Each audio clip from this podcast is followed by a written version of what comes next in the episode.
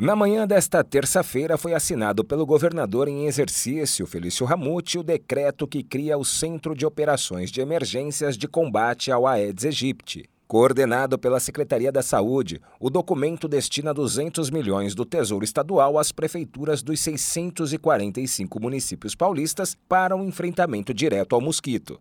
O governo do estado suprirá os municípios com a infraestrutura necessária, mas cada prefeito terá liberdade para administrar o recurso de acordo com as necessidades da sua cidade, explica Felício Ramute. Eles de fato conhecem a realidade da sua cidade. O nosso estado tem uma grande diversidade de situações e condições e é importante respeitá-las, dando a autonomia aos prefeitos para que eles possam também implantar suas ações para investimentos em saúde, também para que eles possam ampliar a ação, por exemplo, de catatrecos, que é muito importante, ações também de comunicação nas suas cidades. Portanto, caberá a eles a decisão de onde investir.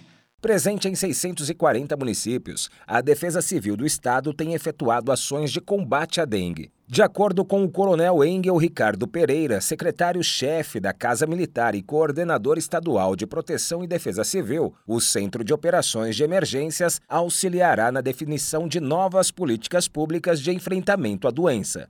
A gente entra com o braço operacional da saúde para a gente fazer a contenção. A gente consegue é, mobilizar ações operacionais é, de nebulização, de vistoria, diagnóstico dos locais nos criadouros. E através das informações que o COI for passando, a gente consegue sim montar um cinturão de proteção aqui no Estado, para que a gente consiga fazer um combate preciso nas regiões mais é, endêmicas.